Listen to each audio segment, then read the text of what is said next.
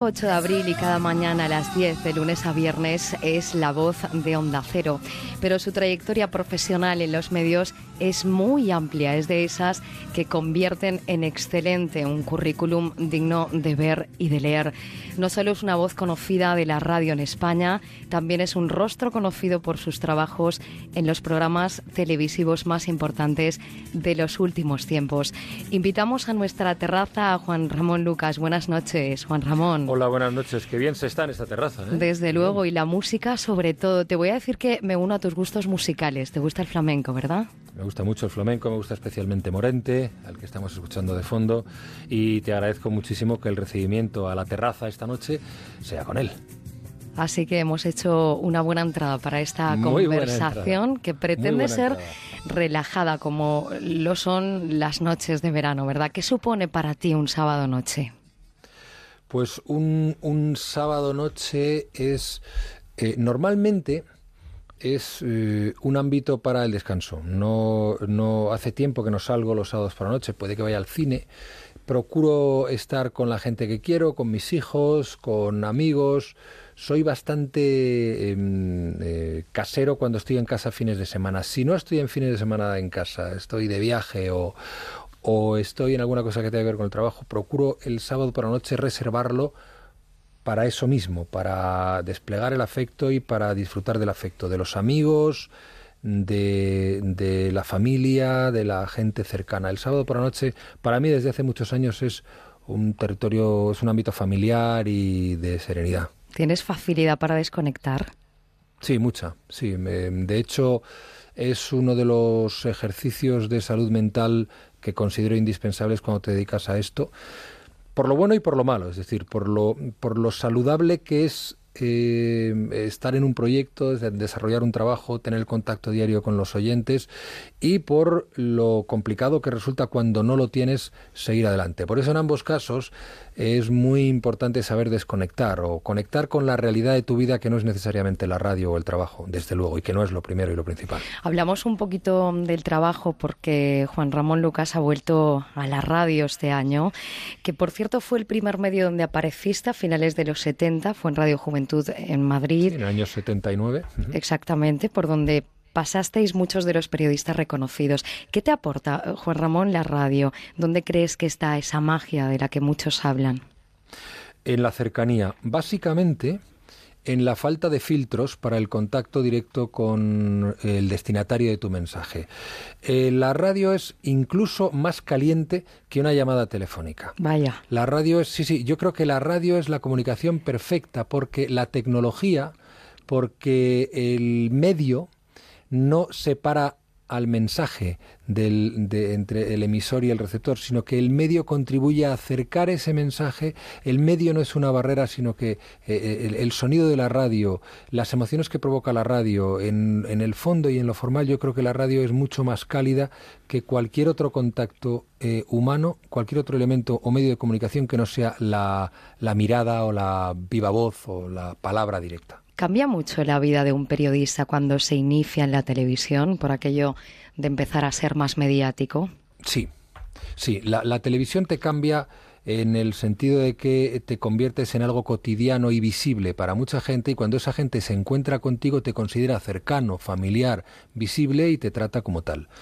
Eh, como decía antes, también para bien y para mal. Eh, si eres alguien eh, cotidiano que le molesta, pues te lo dice. Y si eres alguien cotidiano por quien siente afecto, que le, le, le hace compañía o le aporta cosas a la vida, pues te lo dice también. Hemos conocido estos días atrás los datos del último EGM, del Estudio General de Medios, uh -huh. que mide la audiencia de los programas. Y en el caso de más de uno, eh, se obtienen dos millones de oyentes. Esto de las audiencias, ¿qué te supone a ti? Bueno, las audiencias son eh, la referencia que manejamos, ¿no? Eh, la, la, audiencia es lo que permite eh, determinar el valor, digamos que comercial de un determinado producto. Entonces, las audiencias son eh, algo que está ahí, que nos sirve como herramienta, pero que a la hora de comunicar, a la hora de ponerte delante del micro y decir lo que tienes que decir y crear lo que tienes que crear y compartir con los oyentes y hacer radio en definitiva, pues a mí por lo menos no me pesa. Es decir, me puede pesar el hecho de que ahora mismo estoy haciendo el programa de radio más escuchado de los que he hecho nunca. Mm, porque así es, nunca había hecho un programa con tanta audiencia. Ahora estoy em, al frente, junto al SINA, del segundo programa más importante en número de audiencia de la radio española.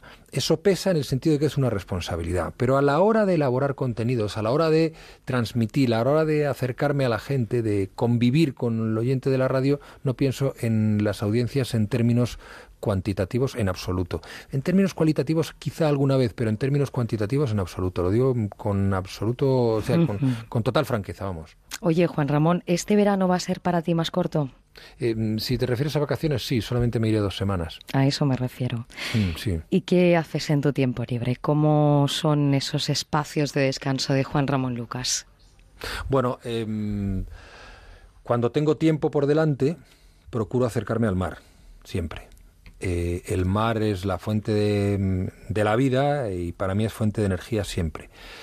Em, yo soy un, eh, un ser esencialmente eh, primario desde el punto de vista de, los afectos. Me gusta la naturaleza, me gusta el mar, como digo, me gusta estar con la gente que quiero y me gusta dar afecto a la gente.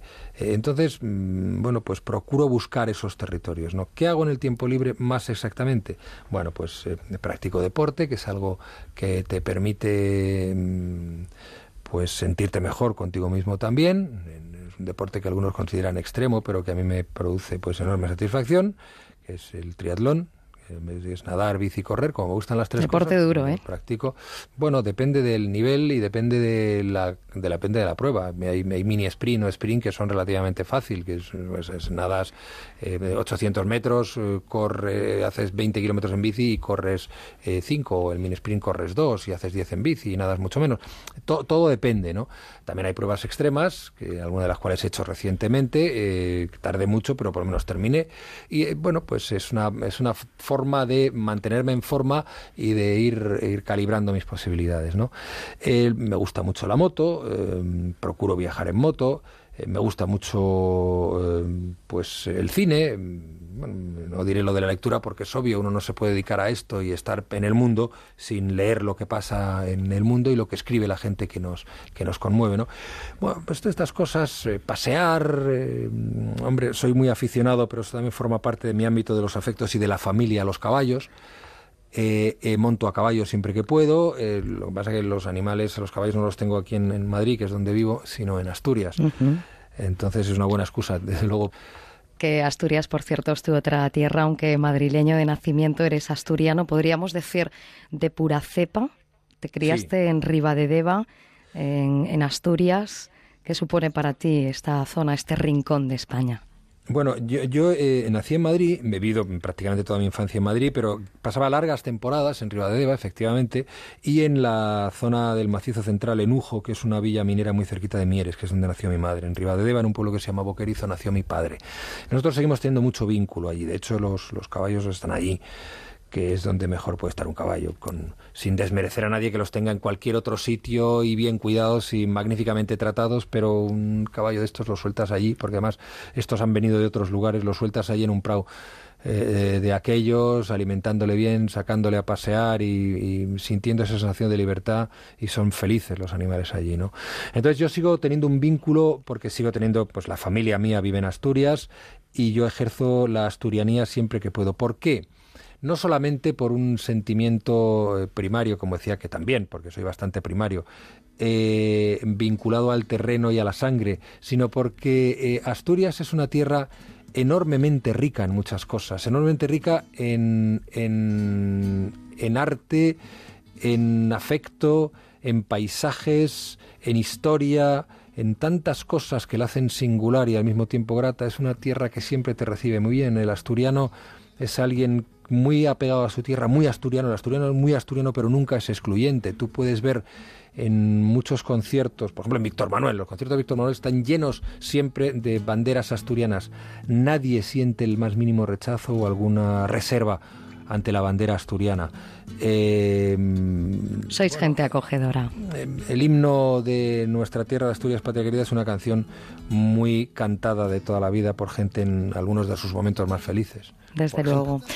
Eh, bueno, pues con Enrique Morente hemos empezado esta conversación aquí en la terraza con Juan Ramón Lucas y con Enrique Morente nos marchamos deseándote un feliz descanso este verano. Gracias, Juan Ramón. Buenas noches. Muchísimas gracias, Alicia. Muy buenas noches y saludos a todos los oyentes, como siempre.